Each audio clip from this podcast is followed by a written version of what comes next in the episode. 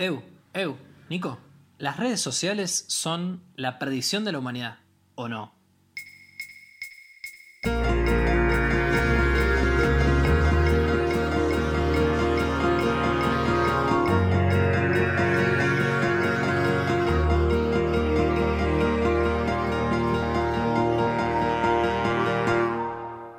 Hola, ¿cómo están? Soy Nicolás Martorell y soy uh, semi famoso en Twitter desde hace unos días. Hola, bueno, yo soy Adriel y pegué una publicación en Instagram sobre la ratificación del acuerdo de Escazú. Ah, sí, pegaste una... ¿Cómo? Yo no me enteré, o sea, sé que estabas rompiendo las bolas con eso hace, hace un tiempito, pero no, no sabía que pegaste una publicación. ¿Qué quiere decir eso? Y viste que este tema de generar que la gente tenga más derechos es, es bastante hinchapelota para la, para la gente, pero, pero bueno, me tocó. Eh, no, no, simplemente eh, nunca que yo publique algo relacionado con, un, con una consigna o que tenga más texto que una imagen mía, eh, que una foto de Adriel, nunca tengo tan buena repercusión. Y esta vez, por Escazú, arriba de los 300 likes, es para pensar, ¿no? Porque en la historia vos venís viendo otras y te aparece algo o eh, en el feed, que es distinto, te aparece algo y después te fijas de quién es. O sea, primero ves la mm. foto, la imagen, la publicación, puede ser un video, y vos ahí relacionás la publicación con el usuario. Pero sin mm. embargo, en, en, historias vos no tenés la posibilidad de elegir qué consumir, sino que es únicamente el algoritmo y las promociones del algoritmo, como tener publicidad, eh, que define qué vas a ver. Eh, en base a tus contactos cercanos, en base a tus preferencias, en base a tus gustos, en base a lo que sueles consumir. En Instagram funciona así, es tremendo. Bueno, en Instagram y en todos lados, ¿no? O sea, es sabido que, que Twitter también elige elige lo que te quiere mostrar, Facebook mucho más, Facebook es súper controversial en ese, en ese sentido. y, y eh, en ese sentido es como que estamos a merced de lo que nuestros eh, lo que los algoritmos que nos gobiernan quieren que veamos, ¿no? De alguna manera, como decimos, no tenemos ningún poder de decisión al respecto. Es eh, un, y, y, de hecho nadie tiene ningún poder de decisión al respecto, porque no es una persona la que está decidiendo qué ves y qué no ves. Es una máquina, es automático. Es raro eso, ¿no? Sí, y vamos a ponerle a ver si, le podemos dar conceptos a esto. A mí hay, hay una frase eh, que, escuchamos en este documental que le recomendamos a la gente en la semana pasada que me quedó dando vueltas, que es que hay solamente dos industrias o dos mercados que le llaman mm. usuarios a sus clientes.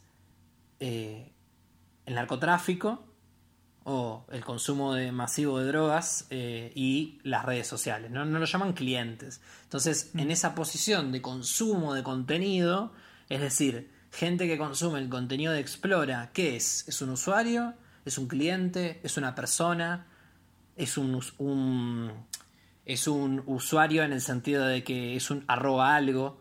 No es quien usa el coso, sino que es un perfil ficticio que no representa la totalidad de tu humanidad, sino que es una imagen holográfica que recorta algo de lo que vos sos y lo muestra vía internet en ese canal, en esa plataforma. Eh, y es muy interesante.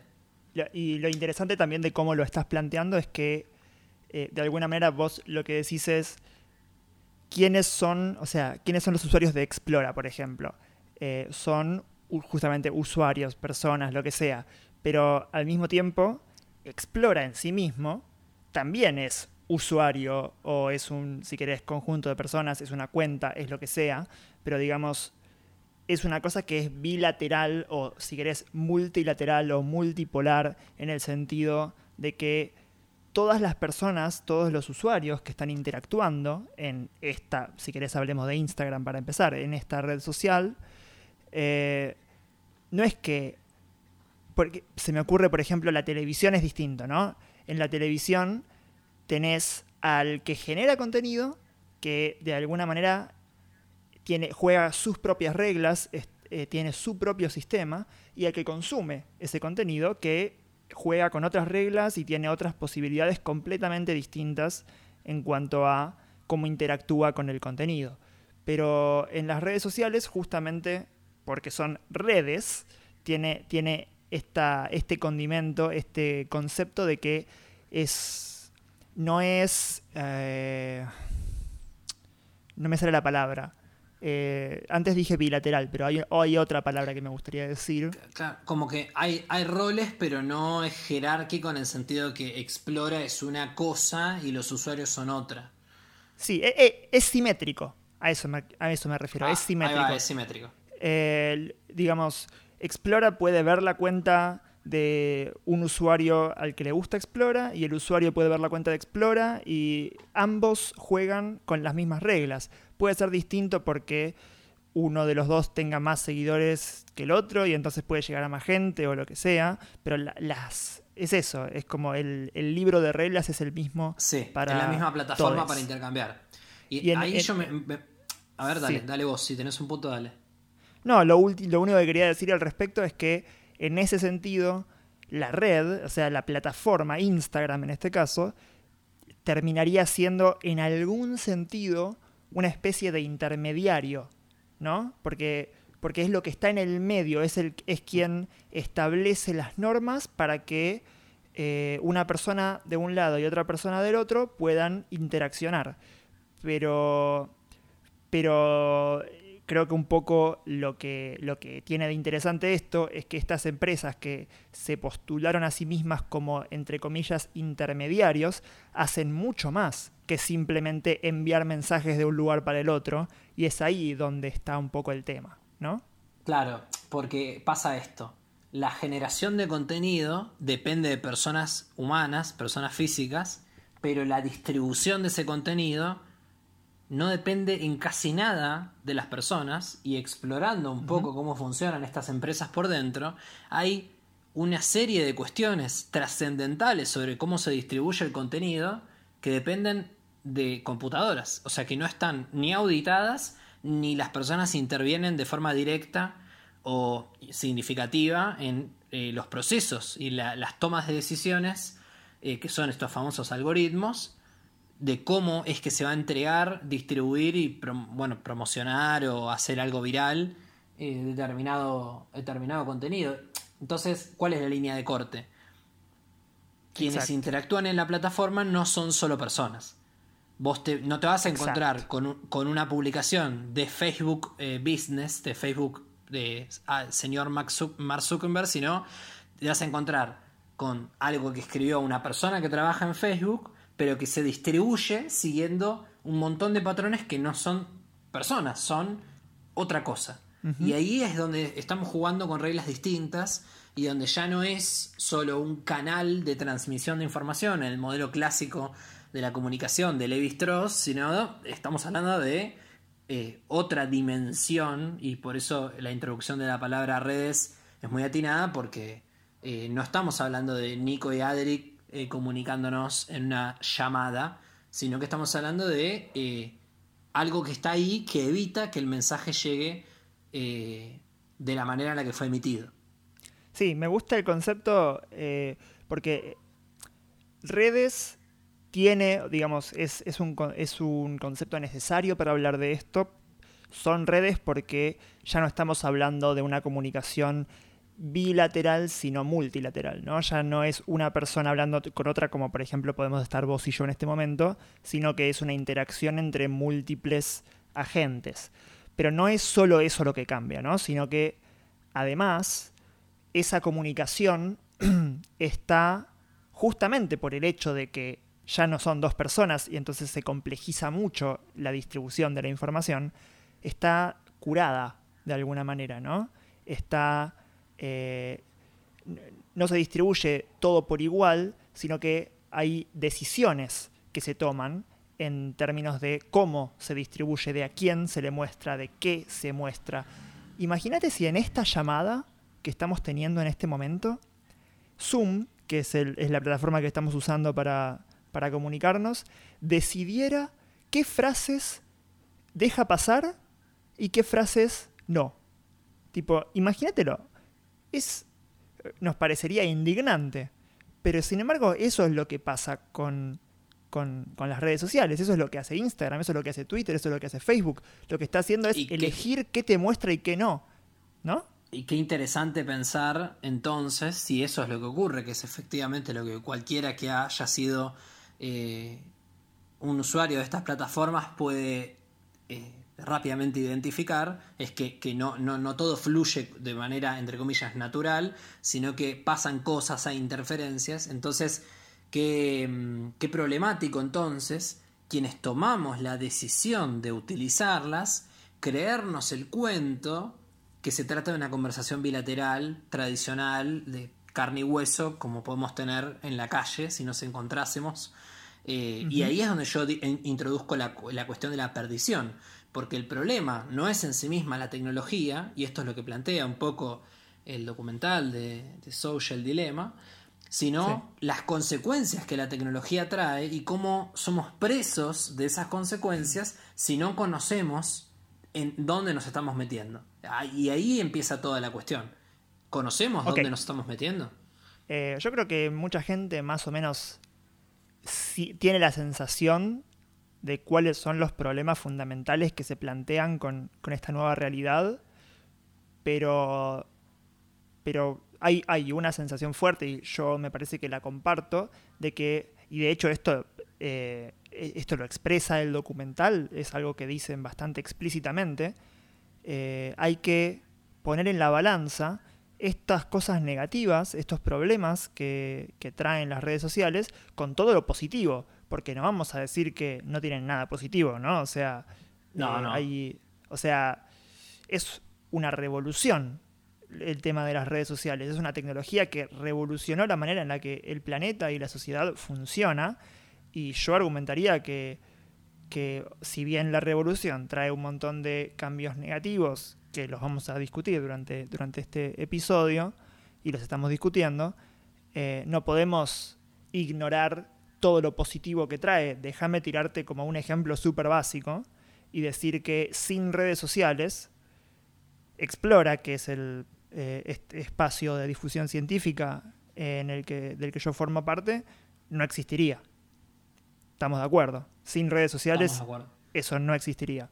Y, a, mí eso es, algo que es súper importante en mi vida y que siento que, está bueno que exista. Y entonces yo no puedo ignorar eso cuando pongo en la balanza lo bueno y lo malo de esta nueva era que estamos viviendo. Eso es como un comentario que quería hacer interesante porque maticemos eso con eh, ser o no ser inocente eh, respecto al uso, ¿no? Todas estas tecnologías son mayormente gratuitas. Yo pongo el foco en que la mayor invención de nuestro tiempo no son las redes en sí mismas, sino es la comunicación instantánea gratuita por medio principalmente de WhatsApp. Entonces, eh, la forma en la que WhatsApp revolucionó las plataformas y la forma de comunicarnos creo que da pie a todo lo demás y sin embargo eh, está hoy puesto más el foco en las redes y, voy a hacer un, alto ahí para, analizarlo un poquito. Si ponemos en la balanza todo lo bueno y todo lo malo, la cuestión es ver, bueno, qué impactos positivos, ¿sí? qué transformaciones positivas traen el uso de estas plataformas y cuáles son estos impactos negativos que recién ahora estamos socialmente de forma masiva comenzando a dimensionar. Vamos a hablar de muchos ejemplos. Vamos a hablar de uno que a vos y yo nos encanta discutir, que es la desinformación, pero también podemos hablar de eh, el mundo en sí mismo que significan las redes. Es decir, si las redes reemplazan o no el espacio de em, comunicación personal, vamos a decirle tradicional o histórico, eh, y en ese sentido cuánto vienen a, eh, abonar o a mejorar las relaciones interpersonales y cuánto vienen a eh, demolerles un poco los cimientos. Em, sí, déjame, pinchar un poquito una cosita que dijiste. vos dijiste que los servicios, que, para vos la, mayor revolución o el mayor cambio de nuestra época es la comunicación instantánea gratuita, pones como ejemplo WhatsApp, y yo lo que quiero eh, desafiar ahí, y es un, poco también un poco lo que desafía el documental, que por cierto, si no lo vieron, no, es que les estamos spoileando todo lo que dice el documental, mírenlo, o sea, está buenísimo. Eh, lo lo súper, súper recomiendo. Em, nada, lo que, lo que quería como, como desafiar ahí un poquito es, ¿son realmente gratuitos estos servicios solo porque no los estamos pagando? Y eso, eso es un poco algo que pone en cuestión el, documental. Uno de los ejes del documental. Sí. Sí, y, ahí yo eh, voy a meterme con un tema súper interesante. Cuando apareció en, la, en el inicio de Netflix en mi casa, mientras estábamos cenando, la posibilidad de mirar este documental, con mi hermana, que tiene 15, eh, nativa digital, eh, dijimos, un documental hecho por Netflix, hablando de la misma mierda que ellos abundan. Bueno, ¿qué se puede esperar? ¿Qué podemos decir? ¿Viste? Como diciendo, oh, esto no es el cine independiente, el Inca. No, no estamos hablando de, un proyecto hecho con dos pesos, sino una mega producción. Y mi hermano, eh, que tiene un par de años menos que yo, pero que no es nativo digital, llegó a vivir buena parte de su vida con, con, con un contexto analógico, por llamarlo así. Me dice, mirá, esto parece una megaproducción, pero no debe ser una boludez. O sea, no debe ser un documental para que lo vea eh, Pepito y diga, wow. Sino que eh, debe discutir algunas cosas. Y, y, me habló, por ejemplo, de lo interesante que sería mostrarle el documental a nuestros abuelos que tienen más de 80 años. Bueno, empezamos ahí a ver un par de cuestiones. Hoy por hoy, después de haberlo visto, te digo, véanlo. Quien esté escuchando, vea ese documental. Eh, vale mucho la pena por varias razones diferentes. Principalmente porque es un buen producto fílmico, o sea, es un buen. es una buena pieza audiovisual, independientemente del contenido, que me parece que es como una de las premisas para, para brindar. Sí, es, atrapante, es emocionante. Está bien eh, narrado, tiene un buen guion, tiene, tiene una buena, selección de. Bueno, es un documental eh, eh, narrativo de, de, de, la realidad con personas físicas que no interpretan personajes, sino que hablan de sí mismas. En, Está, buenardo. Y, y, vamos a tratar de no spoilear, pero sí vamos a hablar mucho sobre eso. Y justamente, la cuestión de la gratuidad. Si no pagamos con algo, si no pagamos con dinero, ¿con qué estamos pagando? ¿Estamos pagando? Bueno, eh, eh, eh, una frase que a mí me quedó mucho. Claro, una frase que a mí me quedó mucho del documental es: si, si estás usando un servicio, algo no sé exactamente cómo era, ¿no? Pero parafraseando, si estás usando un servicio y no estás pagando por el servicio, entonces vos no sos el cliente, sos el producto.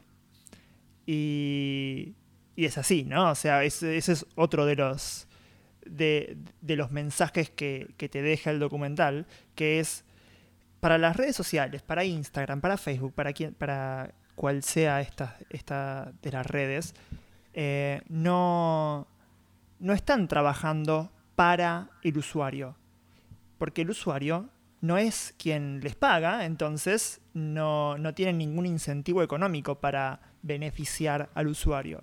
Están trabajando para las compañías de publicidad, por ejemplo, que, bueno, no, no las compañías de publicidad, para las compañías que, se, que pagan para publicitarse en estas redes sociales y que por lo tanto eh, son las que proveen de ingresos a esto, que al fin y al cabo es una empresa, y que, por lo tanto, si alguien tiene que dejar contento a Instagram, es a esas empresas, porque son las que le proveen de sus ingresos. Sí, las que financian la existencia de Instagram y, similar. Bueno, y ahí yo hago una doble recomendación. Eh, venimos hablando de este documental de Netflix, pero yo recomiendo una charla TED de Santiago Dilinkis, un eh, un colega, periodista, radiófono, no sé, muchas cosas, eh, que se llama Cómo nos manipulan en las redes sociales, una charla TED Río de la Plata del año pasado, que yo tuve el placer de ver en vivo. Y bueno, eh, redunda un poco sobre estos temas desde una perspectiva de eh, cómo, por ejemplo, los laboratorios de ciencia de la conducta en, del MIT están llegando a conclusiones sobre los impactos cognitivos eh, y comportamentales de los usos de estas plataformas. Podríamos estar todo un episodio hablando sobre los descubrimientos y en particular hablando con un eh, neurocientífico como mi co-conductor, eh, hablando sobre, sobre estas cosas, pero podemos decir algunas cosas, ¿no? podemos decir algunas, algunos highlights de, de, lo que anda dando vueltas que se sabe desde la ciencia eh, sobre el impacto que, esto tiene. Sí, pero hagámoslo, hagámoslo y déjame proponerte qué es lo que quiero que me digas. A mí me gustaría saber si ahora vos ya viste el documental, ya tenés cierta información al respecto, yo sé que estás más o menos informado al respecto. Me gustaría que vos introspectivamente me digas cuáles son los efectos que vos sentís en vos mismo que tienen las redes sociales. ¿Qué es lo que sentís que cambia de tu comportamiento en base a la relación que vos tenés con tu celular, con tus aplicaciones, con tu, con tu avatar digital, digamos? Bueno, hay dos cosas. La primera, que es la que tengo más presente día a día, es que siento responsabilidad porque yo genero cierto contenido desde, desde ser yo, desde mi mi persona, no desde un proyecto, desde una organización. Eh, y eh, muchas de las personas que pueden seguirme o leer lo que yo escribo, ver lo que yo digo, eh, me toman como referencia y eso es una responsabilidad importante porque si alguno de los mensajes que yo vierto por esas plataformas es mal versado, o es sacado de contexto, o es utilizado para la finalidad para la cual yo no la pensé, bueno, eso puede tener un impacto bastante significativo, sobre todo porque yo suelo opinar sobre temas relacionados con la política. Eso por un lado. Entonces, eh, tengo que tener mucho cuidado en cómo me comporto, en lo que genero, en lo que opino, porque no solo la gente me toma de referencia, sino que puede utilizarse para finalidades que yo no lo, deseo o no promuevo. Eh, y no, no, sería la primera vez que pasa, por lo tanto lo tengo muy presente. Y por otro lado, algo mucho más personal y no tan público, eh, es esto de sentir eh, una cierta presión a eh, cuánto de lo que yo hago o de lo que la gente hace, la gente con la que yo me relaciono, tiene que estar registrado en alguna plataforma para dar constancia de que ocurrió. Es decir, tuve una reunión con el ministro de Ciencia. Perfecto. ¿Esa reunión ocurrió o no ocurrió? ¿Está colgada en alguna red social? ¿Fue anunciada? Existió? O sea, ¿cómo yo puedo dar garantía de que estuve en esa reunión si nadie me tagueó en la foto que subió el ministro o eh, nadie salió a comunicar públicamente en, otro medio de comunicación como un diario digital que ocurrió esa reunión?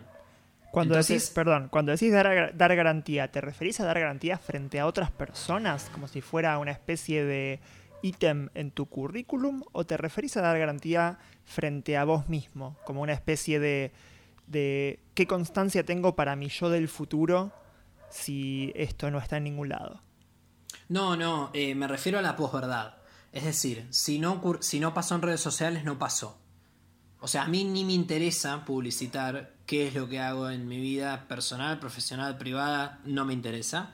No, no, no pienso con esa lógica, no veo las cosas bajo ese prisma, pero sí detecto, detecto que hay presión social de mis entornos y del, del, entorno de la plataforma digital en sí misma para dejar registrado este tipo de eventos que pueden ser trascendentales como fuimos a tal movilización, nos reunimos con tal persona, participamos de tal acto, eh, no sé, eh, cumplimos cierto requisito, eh, no sé, estuvimos en tal evento, podríamos decirlo como siempre de la mano de qué de la vida real se representa en las redes sociales y ahí es donde yo digo, ok, entonces tenemos esa necesidad de generar un perfil semipúblico en las redes donde quede constancia de lo que ocurre y si nadie lo encuentra yo no podría decir que ocurrió porque nadie me creería porque no está registrado ahí.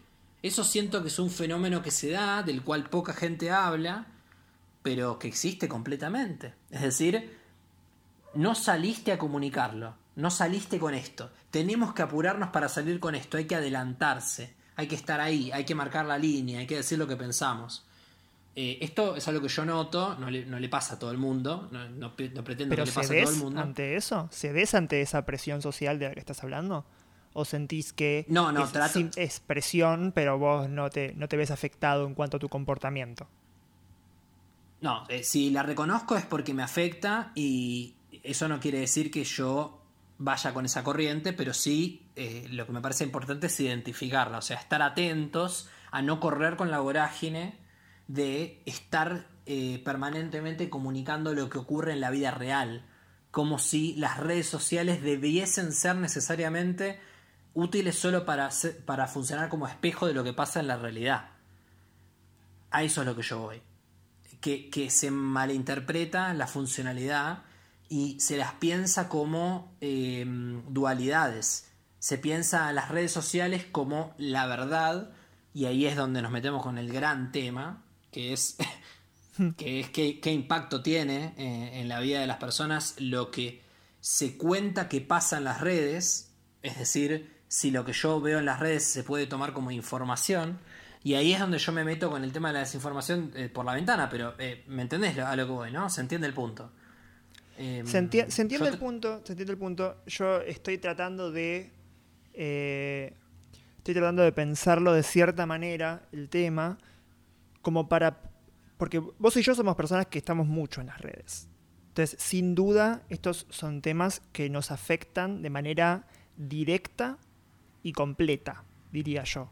¿No? Somos, y compleja también. Y compleja, porque no solamente somos personas que eh, yo cuando hablé de esta relación simétrica entre quienes producen contenido y quienes lo consumen, esa relación es realmente simétrica en, el término, en términos de reglas del juego, pero no todo el mundo está tan comprometida a producir contenido del, por ahí de la magnitud y con la constancia en la que nosotros dos, por ejemplo, estamos comprometidos a, hacerlo.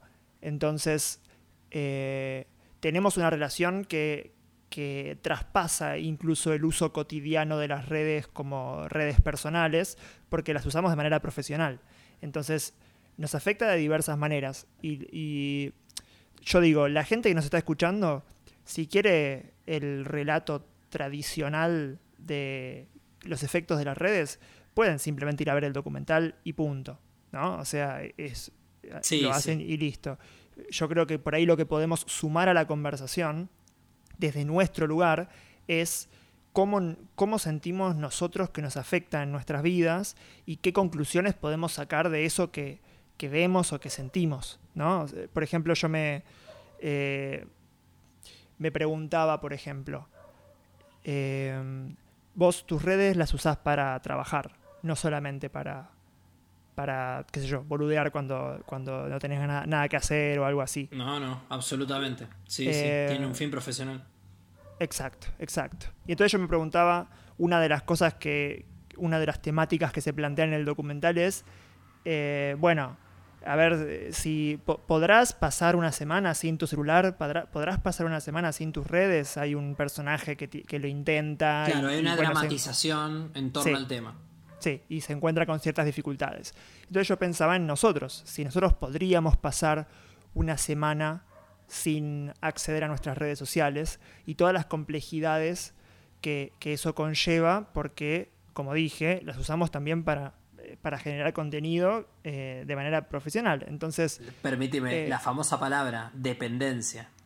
Claro, claro. Y entonces, tejiendo con esa palabra, yo el, el, tema que quiero poner sobre la mesa, no solo para nosotros dos, sino como una cosa general que tiene que ver también con, las presiones sociales de las que estabas hablando, es el siguiente. Cuando hablamos, porque vos dijiste hace un rato, cuando hablamos de que decidimos estar en las redes o decidimos no estar en las redes, mi pregunta es, ¿es realmente una decisión con todas las letras? Yo lo dudo. Yo dudo de que la palabra decisión pueda ser aplicada con toda la fuerza que conlleva a el hecho de estar en las redes sociales. Yo no siento que tenga un 100% el poder para decir hoy, bueno, no estoy en las redes. Yo no siento que tenga esa opción realista y por lo tanto hablar de decisión es un poco eh, es un poco naive, es un poco ingenuo. Sí. Y, ahí es, bueno, donde ponemos el corte. Por ejemplo, yo he tratado eh, en diferentes momentos de los últimos años eh, estar determinada cantidad de tiempo sin usar el celular, sin conectarlo a internet, sin abrir el WhatsApp, sin entrar a, a redes. Por ejemplo, cuando estuve acampando en el Parque Nacional Tierra del Fuego, eh, hace dos veranos,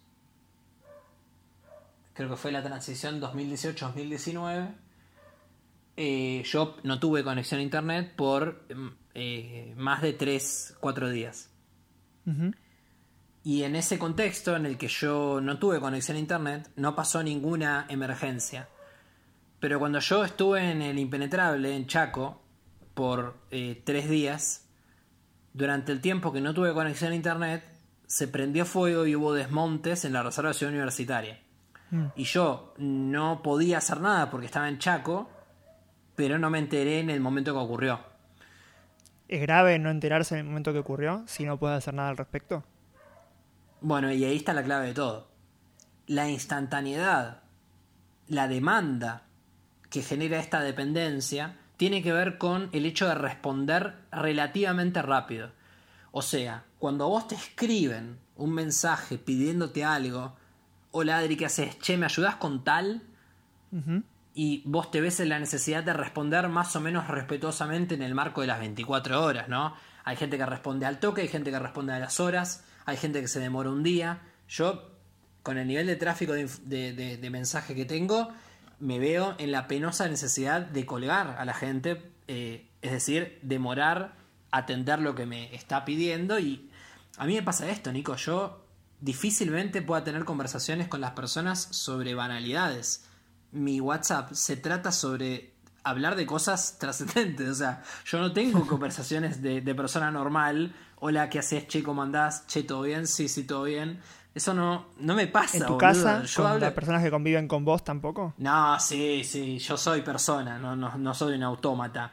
Pero el WhatsApp. ¿No? ¿Estás seguro? No, sé, por lo que no venís diciendo, no sé. No le dedico eh, ese uso. Yo el WhatsApp lo uso eh, para comunicarme y hablar de, cosas importantes, ¿me entendés? Porque no tengo tiempo para hablar de otras cosas. Y, y yo lo sé y lo sacrifico eso. Lo tengo muy presente. Sé lo que implica. ¿Eso es un sacrificio para vos? O sea, ¿te gustaría poder ¿Te gustaría usar WhatsApp para hablar de boludeces? Sí, porque sé que no. No, no, usar WhatsApp para hablar de boludeces no. Eh, ocupar más tiempo de mi vida en, hablar. No, más tiempo no por las redes. Eh, eh, cuando, cuando estoy con personas. O sea, llega un punto que me aburren las conversaciones. Salgo con vos porque vos sos el amor de mi vida.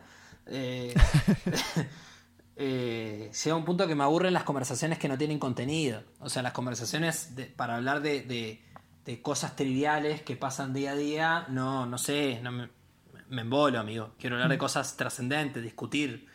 Eh, pero bueno, también eso es sacrificar calidad de vida y estresarse, estresarse y manejar el estrés, y manejar el estrés y manejar el estrés, cosa que me estoy volviendo un profesional pero no, no, no es una consecuencia. Te recomiendo meditar.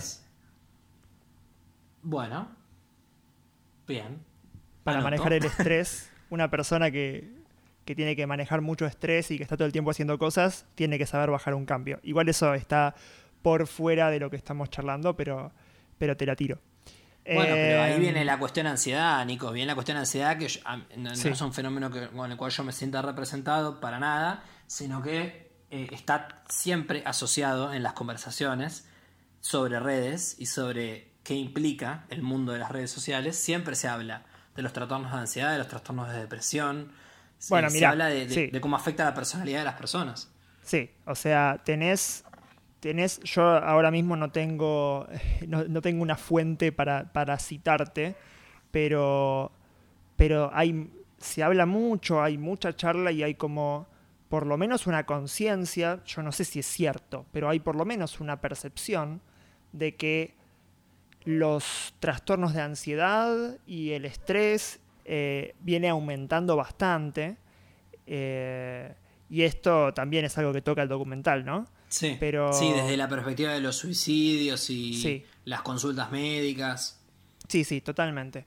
Y, bueno, un, poco, un poco lo que plantea es que una posible causa de, esta diferencia entre la generación que creció directamente con redes sociales y, las generaciones anteriores es que hay, hay un feedback constante entre tus acciones y lo que piensa la gente de esas acciones y cómo reacciona la gente y bueno, como dijiste vos, es una especie de espejo lo que pasa en las redes de la vida de uno. Uno publica una foto, trata de hacer que la foto se vea lo más linda, lo más, eh, bueno, alejado de la realidad, en realidad, posible. Y después ves cuántos me gustas, cuántos comentarios, cuántos compartidos. Y, eso eh, es gracioso casi, porque, bueno, no es gracioso, pero, pero es loco, es muy loco porque sí, sí, esta, Sí, esta, esta cosa de eh, te pongo me gustas y es como que estás sumando puntos en un juego. Esta, esta cosa de convertir en un juego a la vida real, dar puntos y eso te hace sentir bien, directamente te libera dopamina de una en el cerebro porque porque es muy, muy directa la conexión entre hiciste algo, te hace sentir bien, lo querés repetir, querés seguir haciéndolo, entonces seguís en las redes, seguís publicando, seguís buscando me gusta. Y, fíjate que evoluciona el concepto, porque al principio eran solo los me gusta y ahora también son los seguidores. Y después se convierte en el público cautivo y ahora hay determinadas plataformas que tienen varias modalidades como suscripción y ser miembro en YouTube, en Twitch, hay un montón que están como incorporando esto de la comunidad, de, grupos de pertenencia, ¿no? Eh, interesante eso también. Mm, totalmente. Y, y, a mí lo que, digamos, todo esto, como, como decíamos hace un ratito, no es en beneficio del usuario. ¿Me entendés? Eso, no es para Nico y Adri. Claro, no es en beneficio del usuario, es para que la gente esté más tiempo en, las redes. Yo, yo había prometido, porque yo, yo de esto estuve, estuve charlando un rato largo, de hecho varios días en pequeñas conversaciones estuve charlando con, con varias amigues y, y yo había prometido que iba a mencionar una cosa que yo ya no sé si tenemos tiempo para, para explayarnos tanto, porque ya estamos como el tiempo nos pasamos un poquito de lo que habíamos dicho que íbamos a hacer sobre este tema, pero quiero por lo menos mencionarlo. Y si no llegamos a charlar de esto, por ahí lo podemos retomar la próxima. O algo así. Básicamente, yo apenas terminé el documental, fui a este grupo. Ese es el grupo en donde, en donde me recomendaron el documental. De ahí lo saqué. Entonces, eh, yo fui y el primer mensaje que dejo después de, de ver el documental es, che, ¿soy el único que piensa que está clarísimo que la culpa de todo esto la tiene el capitalismo? y Y eh, ese comentario, como mínimo, fue controversial, especialmente porque en este grupo eh, la gente. Tan controversial como el, el, mail de mi profesor del primer capítulo. no, en particular, la, gente está muy a favor del capitalismo en, este grupo, al menos algunos, algunos del grupo lo tienen como eh, hasta ahora el mejor sistema, lo mejor que tenemos y eso por supuesto genera ciertas discusiones, cierta fricción entre algunos de los miembros del grupo, pero, pero nada, empezamos a discutir un poco de eso, a ver si era el capitalismo o no eh, el responsable, yo un poco discutiendo desde el punto de vista de, bueno, escúchame, si todo, si todo viene por porque los incentivos económicos están mal puestos y porque lo que están haciendo estas empresas es querer ganar la mayor cantidad de plata posible, entonces el problema es ese, el problema es que no estás, eh, no, estás accionando en pos de un mundo mejor o en pos de una experiencia mejor para los usuarios, estás accionando en pos de guita. Entonces el problema es la guita. Entonces un poco yo me paré desde, desde ese punto de vista y bueno, había, había opiniones encontradas. Eh, me encantaría que hablemos algún día más particularmente de capitalismo, si es bueno, si es malo, si más o menos.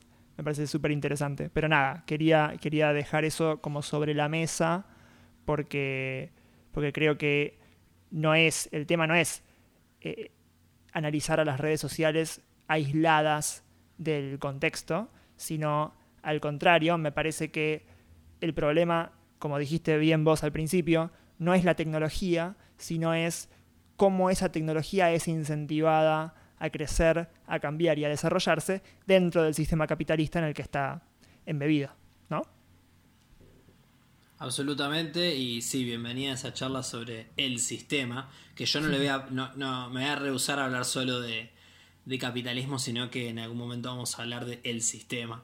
Y vamos a definir el sistema y vamos a cuestionar eh, qué implica definirlo como sistema y vamos a hablar un poquito de, todo eso, pero em, a mí sí me parece interesante, eh, nada, hacer doble clic en el tema este que anduvo dando vueltas en nuestra conversación alrededor de, del impacto de, la data que circula en estas plataformas eh, y, y, cómo la data, eh, no solo la, información de los usuarios, sino eh, la información que suele circular como noticia, que suele circular como dato. como si fuera. Claro. Como si fuera información, porque no es información. Y ahí hay como dos cosas, ¿no? Tenés a los canales tradicionales de generación de información, como por ejemplo los diarios, vamos a poner el diario Clarín, que se eh, adaptaron a la plataforma y ahora tienen un espacio de generación también en las redes, ¿sí? Una migración digital en ese sentido. Y por otro lado tenés a los usuarios únicos, personas, Nicolás, Adriel, Pepe, Juan o la página periodismo eh, argentino, qué sé yo, alguien que se armó una página de, contenido en Facebook y saca notas y tiene un blog y escribe y es una página, o sea, no es Pepe, no es María, es periodismo argentino.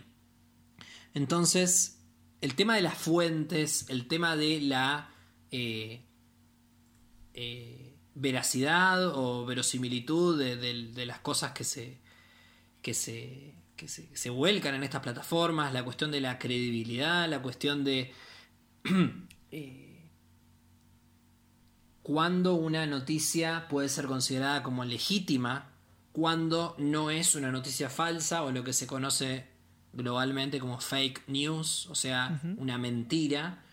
Eh, y cómo tenemos todos una responsabilidad en ese sentido por ser consumidores, por ser usuarios de estas plataformas y no precisamente solo a aquel emisor que vuelca en esta plataforma tal o cual mensaje con tal o cual objetivo. Eh, y podemos hablar incluso, por ejemplo, del rol de chequeado, ¿no? Como, como proyecto, como empresa que se dedica a eh, poner blanco sobre negro y, y tratar de acercar la, información objetiva que está detrás de cada una de las, de las cosas que circulan por ahí, ¿no?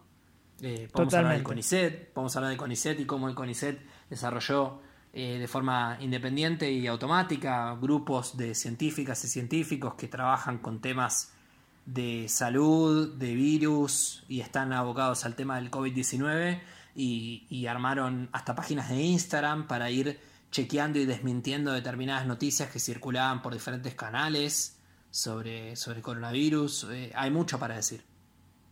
Sí, lo loco es que incluso, incluso eh, existiendo todas esas, todas esas iniciativas, eh, sigue sucediendo que, que, la gente cree cualquier cosa y que la gente comparte cualquier cosa y que la gente, y cuando digo cualquier cosa, estoy diciéndolo en un sentido amplio, ¿no? Pero, pero eh, y, no estoy diciendo gente como otra gente, sino que considero, me considero parte de quienes, de quienes comparten sin...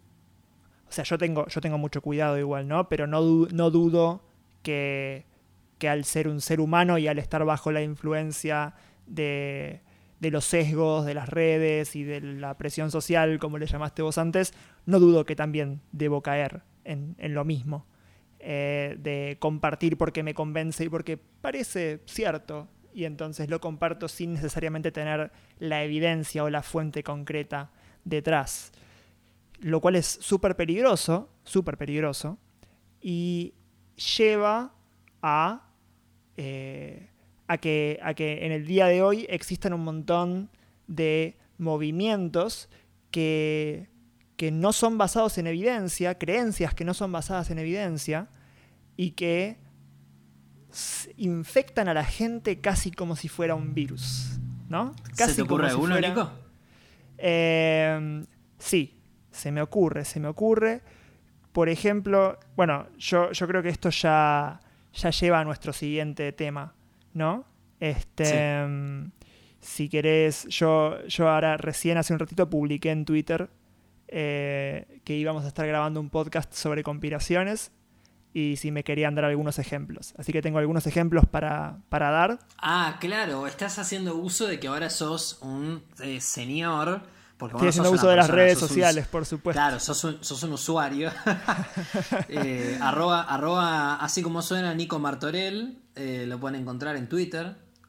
Sí, Nico Martorell, exactamente. Em, y vos, arroba Adri Magnetti. Adri Magnetti, sí. Eh, escúchame, hacemos, hacemos nuestro nuestra pequeña pausita y volvemos con conspiraciones. ¿Dale? Dale, me parece buenísimo. Buenísimo. Yo recién decía que estuve acá preguntando en Twitter a ver si me daban algunos ejemplos de conspiraciones. Te digo los que surgieron lo primero que me dijeron fue Nisman. y después... Yo quería hablar de Cristina, boludo. Me lo hace difícil. Sí, exacto. Eh, y después, 11 de septiembre, surgió dos veces distintas. Dijeron Marilyn Monroe, JFK, Área 51, Hombre en la Luna, Lady D, Carlos Menem ah, Jr. y Juan Castro. Pero están hablando de conspiraciones. Va, tu, público en Twitter andás a ver, pero. Eh, están hablando de conspiraciones eh, que involucran personas de forma directa, personas que están muertas, o sea. Nosotros que me parece que queremos ir hacia, otro lado, ¿no, Nico? Sin duda, sin duda. Pero bueno, quería, quería darle lugar a la opinión de la gente. Eh, la gente, la gente como genérico es, es, es, es un tema transversal a todos nuestros episodios. Bueno, es, es, lo, es lo que me contestaron, qué sé yo. Pero. Pero sí, sin duda no, no es ese el lado al que nos querríamos dirigir.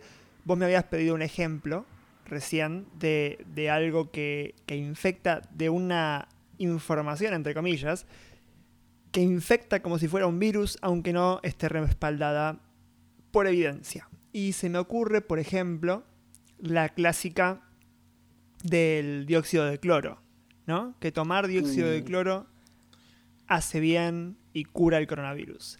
¿Qué onda eso? ¿De dónde salió? ¿Vos sabés dónde salió eso? Eh, el germen, eh, no lo sé, pero sí te puedo decir que acá en Argentina, eh, una vez que Viviana Canosa lo hizo en público, en la tele, se, se volvió un escándalo. Claro, pero ¿a quién se le ocurrió? O, sea, no, bueno, Vaya uno a saber. Y mira, eh, hay muchas posibilidades. O sea, realmente saber de dónde salió, eh, no sé si es posible, pero sí te puedo decir que, mm, digamos, cualquier persona que haya tenido cierta formación eh, en algo relacionado con la química y entienda de qué estamos hablando cuando decimos dióxido de cloro, mm, nada, qué sé yo, ¿viste? Es como, me cuesta creer que, haya personas que, sepan de qué sustancia estamos hablando y igualmente, igualmente la consuman como si nada, como si fuera una aspirina, ¿me entendés? Mira, te puedo leer, estoy buscando de dónde salió. Y tengo acá en una, en una, no sé, esto puede ser más desinformación, pero déjame que te lo cuente igual. Eh, dice, en 2006 un ingeniero, no médico, ni biólogo, ni químico, publicó que gracias al principio activo de unas pastillas potabilizadoras de agua, clorito de sodio, no se enfermó de malaria y se autopublicó un libro en el que promocionaba una cura milagrosa basada en lo que llamó suplemento mineral milagroso, o MMS por sus siglas en inglés. Está bien, cualquier cosa que tenga la palabra milagrosa que queda calificada dentro de lo conspiranoico. Eh, conspiranoico como fusión de la palabra paranoia y conspiración. Entonces, ¿qué pasa ahí? ¿Qué, otros temas pueden aparecer? A mí se me ocurren un par. A ver. Y yo te, yo te, yo te había dicho, yo te había dicho eh, el movimiento antivacunas, eh, los terraplanistas, eh, te había dicho también que me gustaría, un poco en chiste, un poco en serio, hablar de, de cómo hay conspiración por persecución política contra determinadas figuras de la política, como es el caso de Cristina u otros. Y déjame, déjame, pinchar, déjame pinchar ahí porque estoy seguro que esto le va a molestar a más de une.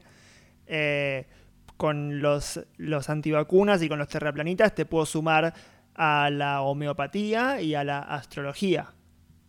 Uy, sí, por favor. Y ahí, y ahí sí que estoy pinchando, ¿eh? Y ahí sí que estoy pinchando.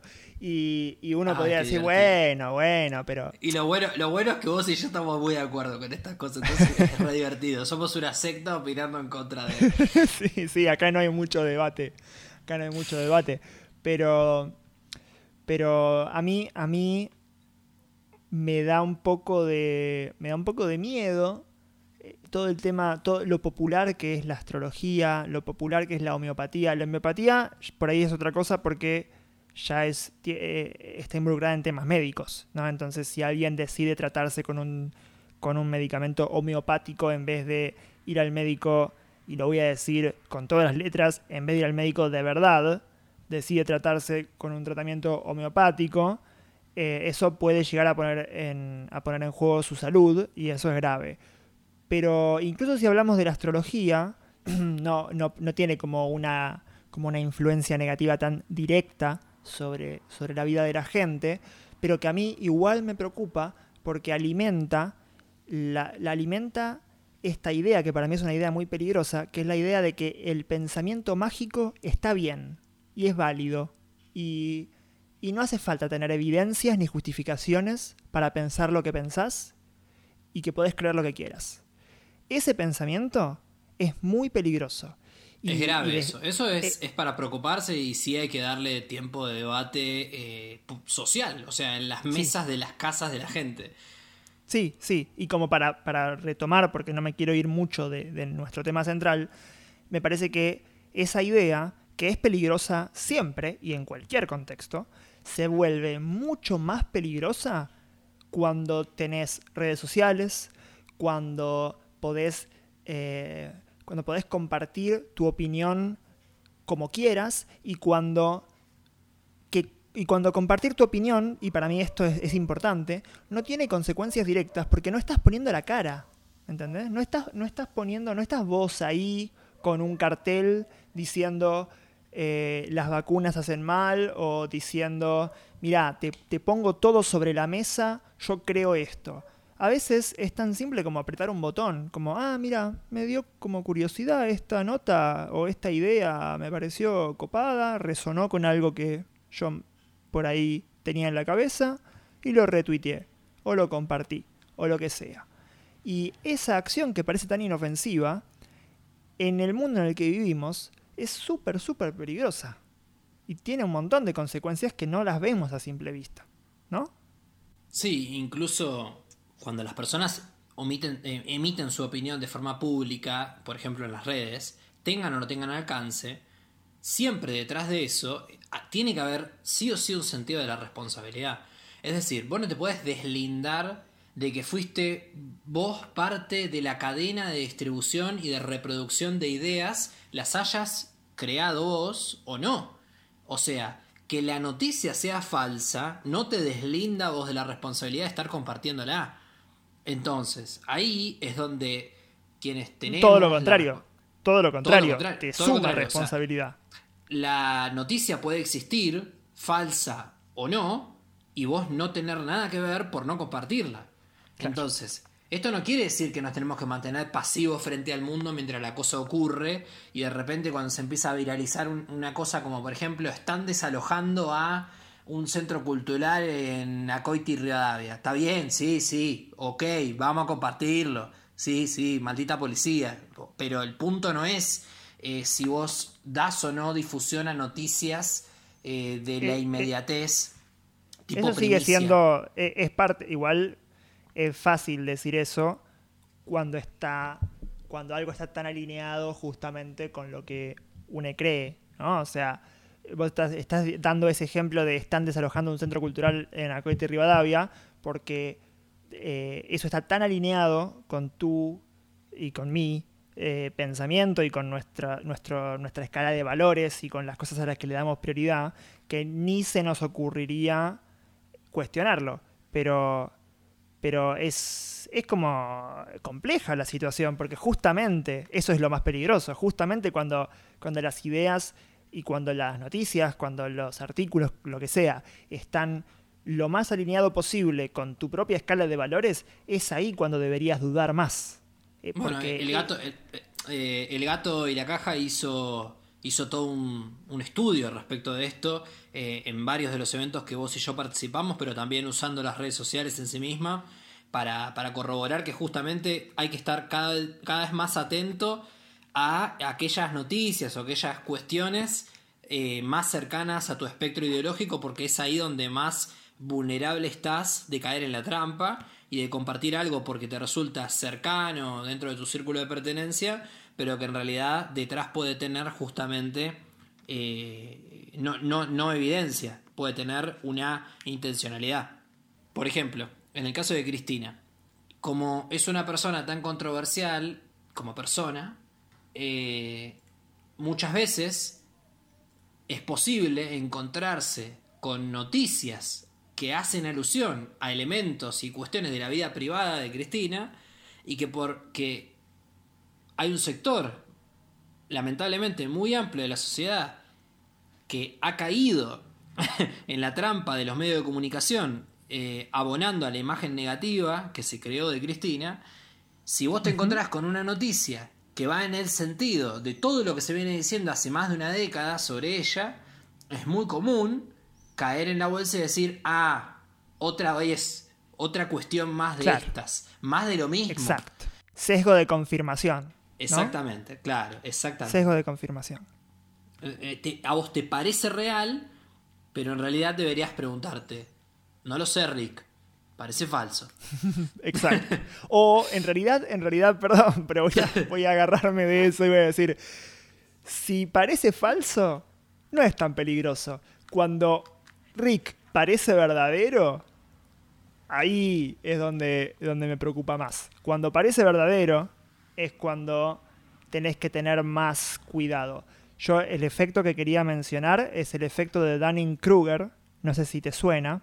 No, con ese eh, nombre es un es un sesgo cognitivo conocido en donde eh, te leo si querés directamente lo que dice. Eh, los individuos con escasa habilidad o conocimientos sufren de un sentimiento de superioridad ilusorio, considerándose más inteligentes que otras personas más preparadas, midiendo incorrectamente su habilidad por encima de lo real.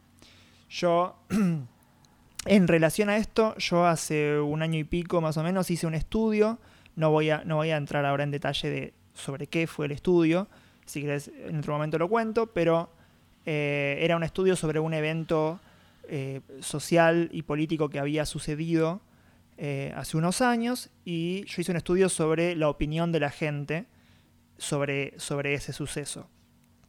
Y lo que encontré es que cuando le preguntaba, yo a la gente le preguntaba cuán, cuán segura se pensaba de sus opiniones y de su información al respecto, y también eh, a la gente le preguntaba cuánta investigación había hecho la gente ¿no?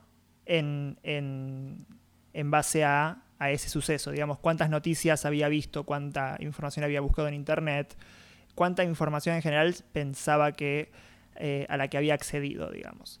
Y lo que, lo que vi, que tengo todavía el gráfico por ahí, que es muy impresionante, es que cuanta más información reporta la gente haber buscado, menor es la seguridad que reporta en sus propias opiniones. Es decir, que la gente que menos información tiene es la gente que más segura está, que es en principio súper antiintuitivo, ¿no? Uno pensaría, pero si buscaste más información, estás más seguro. Pero en realidad es todo lo contrario. Y es este efecto, y, creo que juega un rol súper importante en esto de las redes sociales, porque a veces ni abrimos los titulares de, las noticias que compartimos. Leemos el título, decimos, listo, este título ya me dijo lo que necesitaba saber. O, viene de tal lugar, ¿no? Viene de la nación, listo, lo comparto. Sí, sí, totalmente y no nos fijamos ni quién lo escribe. Capaz que es una nota, capaz que no es una nota de un periodista o una periodista, sino que es una nota de opinión de Alberto Fernández, ¿me entendés? Y vos saliste a compartirlo porque te pareció que tenía sentido la forma en la que el editor, la editora, eligió el título, porque no lo elige quien escribe, lo elige las editoriales. Entonces ahí hay un tema también que es, y vuelvo con el tema de la, responsabilidad de quienes eh, usan estas plataformas y de quienes también generamos el contenido o instalamos consignas, ¿no? Eh, para, porque sacarlas de contexto y eh, malversarlas hacia un sentido para el cual no fueron pensadas es muy fácil. Es muy fácil y, genera impactos eh, completamente fuera de nuestro control y, digamos, no podemos mantenernos pasivos porque simplemente es peligroso que tenga muchos impactos. Pero sin embargo, hay que tomar los recaudos, ¿no? Entonces, por ejemplo, si el día de mañana eh, las personas toman algo que Nicolás dice como verdadero porque Nicolás lo dice, que es el sesgo de autoridad, eh, que es Nicolás es la voz autorizada, por ejemplo, para hablar de, pongámosle, eh, proyectos, espacios de discusión científica por ser uno de los referentes de Explora. Ah, bueno, entonces... Esto ya ha pasado, por cierto. Bueno, pues, por ejemplo, entonces Nicolás puede opinar sobre política científica y lo que diga Nicolás es voz autorizada porque Nicolás, Nicolás, Nicolás. Para no poner el ejemplo de Adriel, ¿no? Em, entonces, eso también forma parte de todo un corpus que no es solo lo, que Nicolás hace en su vida privada y lo que Nicolás hace con sus pares y sus círculos de amigos y sus familiares. Es lo que Nicolás hace de forma pública, muestra de forma pública, trata de instalar de forma pública y así se va construyendo una suerte de personaje o de figura pública eh, que, tiene quizás características o cualidades diferentes a las del Nicolás Real. Y, con esto, ¿qué quiero decir? ¿Qué quiero decir con esto? Los movimientos de conspiraciones suelen tener referentes, referentas, personas físicas que eh, repiten y eh, abundan en el discurso y lo van construyendo y lo van modificando y se generan movimientos con referencias basadas en la nada. Entonces el movimiento se empieza a autochequear y, y, llega un momento en el que te encontrás con un dato aislado y anda a chequearlo a la chequeaduría, ¿me entendés? no lo chequeas. Es, es, es el teléfono descompuesto más efectivo y más peligroso con el que nos hemos encontrado hasta ahora en la historia de la humanidad por qué el, por qué, por qué el más efectivo. Y hay como, hay como varias cosas que confluyen para hacer que sea el más efectivo. Por la anonimidad, ¿no? Esto que decía antes de que no tenés que salir a la calle con una bandera, no tenés que firmar tu nombre en ningún petitorio, sino que tenés que apretar un botón y, esa acción absolutamente anónima eh, hace que claro, qué sé yo, 300 personas más vean algo que no lo hubieran visto, quizás. Se filtró. sido Simplemente se filtró. Sí. Eso por un lado, pero por otro lado, bueno, también está el tema de la rapidez, que es un tema aparte, ¿no? O sea, por un lado está la anonimidad y por otro lado está el tema de que es tan fácil, tan rápido compartir que algo que, digamos, algo que antes hubiera llevado días, ahora lleva minutos. Eh, o segundos, ¿me entendés? Porque, a ver, esto, esto de los titulares engañosos de los, de los medios de comunicación no es nada nuevo. Digo, esto viene pasando desde hace un montón.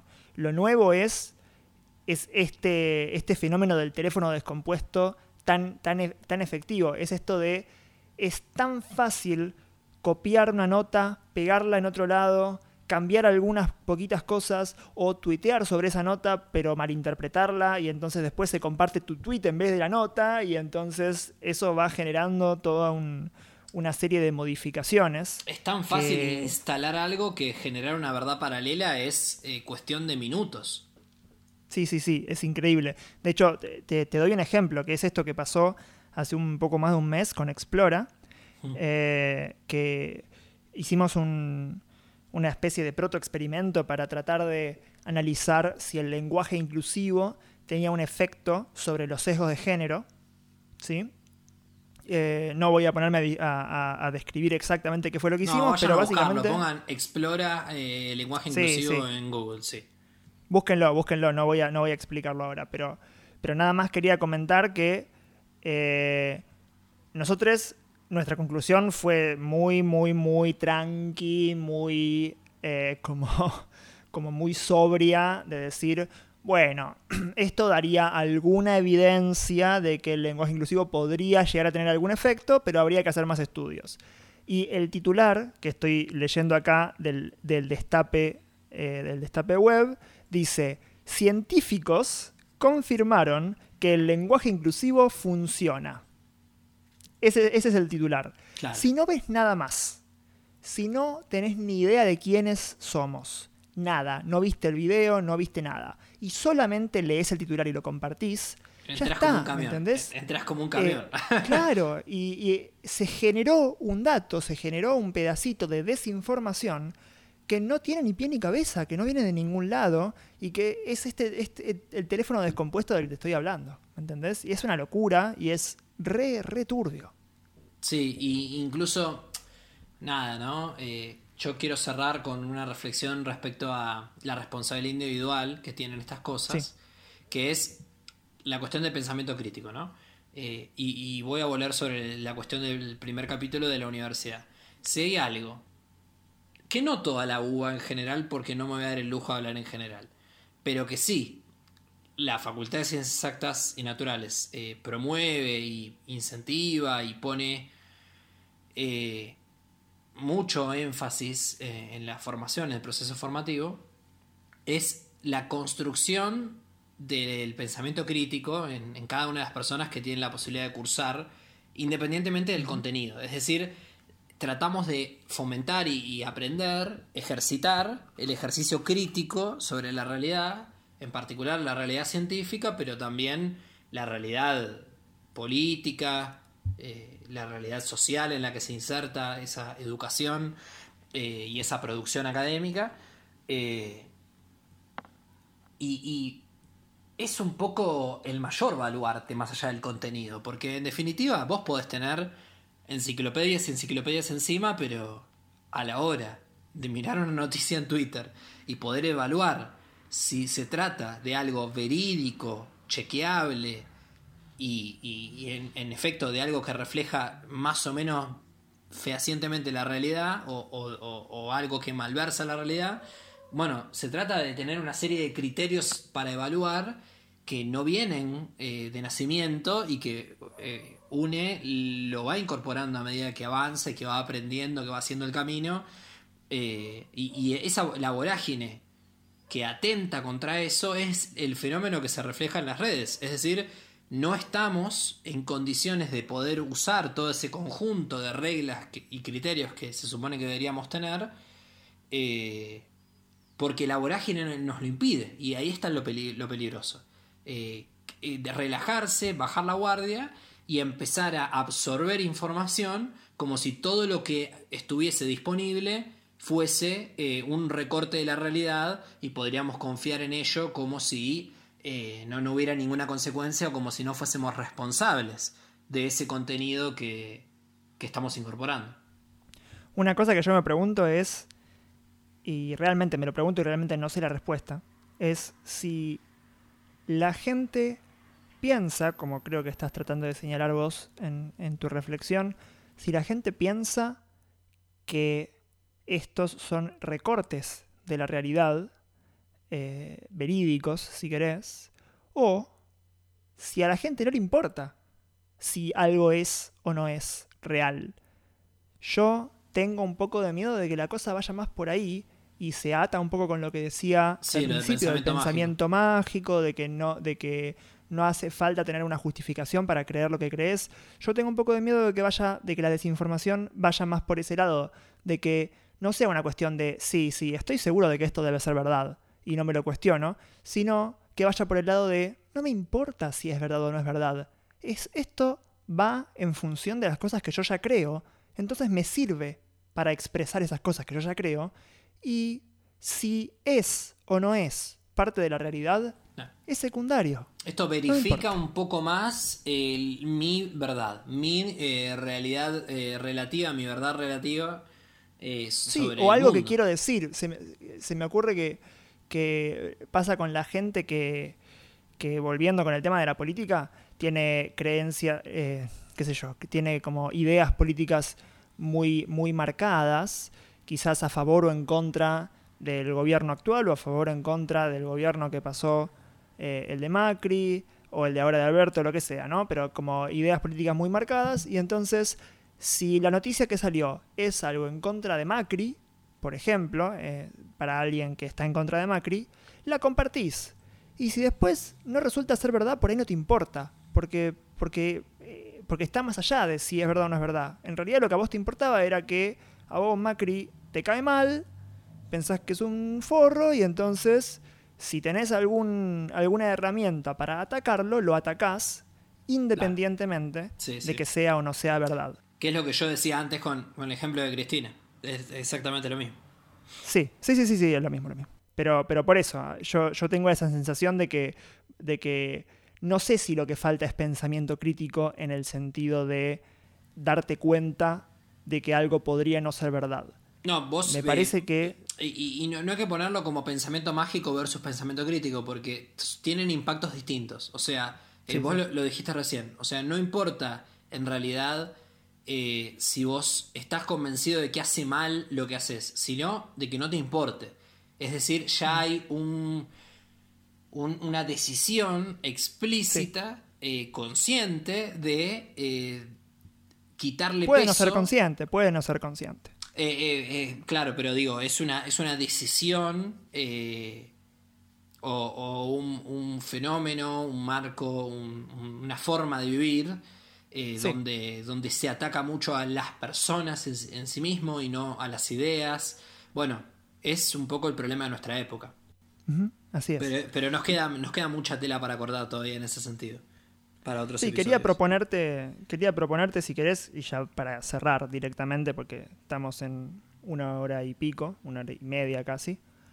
em, quería proponerte, quizás generando esta cadena de temas y contenido que, que estamos tratando de hilar, eh, se me ocurre que algo que venimos, sobre lo que venimos recurriendo en este episodio y en los últimos, y que vos lo dijiste con todas las letras hace recién, hace un ratito, es el tema de la responsabilidad individual y la responsabilidad social. Eh, yo tengo bastante para decir y no dudo que, que vos también. Eh, y me parece que tanto en el contexto de la desinformación como en, como en el contexto de la pandemia, de si usás barbijo no usar barbijo, por qué, que también un poco lo, charlamos. Y yo tengo algunas otras, algunas otras cositas de las que me parece que podemos charlar. Me parece que la pregunta de ¿somos responsables? ¿Por qué somos responsables? Y cómo, cómo entender esa responsabilidad en el marco social y en la era actual en la que vivimos es es súper interesante y podría ser quizás nuestro próximo tema, Sí, sí, y yo voy a introducir eh, un par de nociones que por supuesto yo tengo más elementos para analizarlas desde lo político y desde lo ambiental. Por ejemplo, hace poquito Argentina tiene vigente un nuevo Código Civil y Comercial y el artículo 240 del Código Civil habla sobre los límites de las responsabilidades individuales y dónde comienzan aquellas que se consideran colectivas. Y en ese sentido, desde la perspectiva jurídica incluso, estamos eh, en una discusión conceptual, en una, en, un- en una disputa simbólica de quiénes son los responsables y quiénes sufren las consecuencias. Y ahí hay mucho para decir, porque, bueno, eh, eh, podemos hablar sobre los roles desde los cuales quienes son actores sociales toman o no toman decisiones o se ven afectados más bien por decisiones de otros, bla, bla, bla, y, hay mucho ahí para tejer. Eh, creo que esto que estamos tratando de hacer, Nico, de tener no solo una concatenación de temas, sino una conversación continua, que es un poco lo que nos pasa. Eh, sí. Eh, involucrar a la gente en esto puede estar interesante porque nos permite también entender que todas estas discusiones están efectivamente conectadas. No es un arte de magia que estamos haciendo nosotros ahora de tratar de tirar de los pelos a un tema para que llegue a alcanzar los límites del otro, sino que aparecen, van emergiendo y vamos construyendo así de lo que nos gustaría charlar. Sin duda.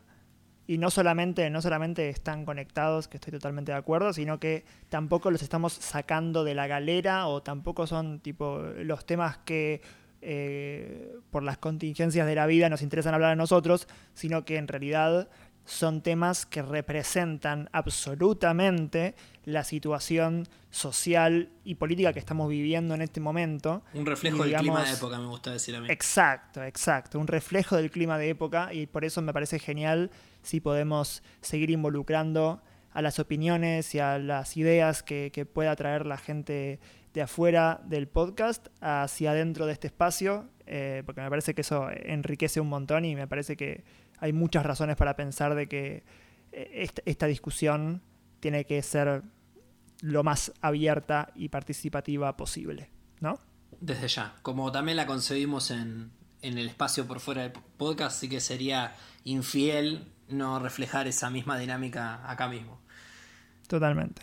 Che, no hablamos de conspiraciones en realidad al final, ¿no? Hablamos de muchas cosas que se meten adentro de conspiraciones, pero creo que no son eh, taxativamente eso. Sí, diría que quizás pensamos que íbamos a hablar de conspiraciones, pero terminamos yendo por el lado de la desinformación. Eh, que está, está repiola igual, me chupo un huevo, pero, pero sí. Sí, sí, a full. Bueno, eh, quedamos entonces para la semana que viene, ya saben, todos los, no sé, los domingos, los lunes más o menos, sale, sale nuevo episodio. Sale un EU, te tiramos un EU todos los domingos. Exacto, exacto. Así que para la semana que viene, ya saben, síganos en Twitter, arroba, ¿cómo es nuestro arroba en Twitter? síganos en Twitter. Bajo, sí, EU-podcast. Perfecto, síganos en Twitter, EU-podcast. Y nada, y eso, nos vemos la próxima. Nos vemos la próxima.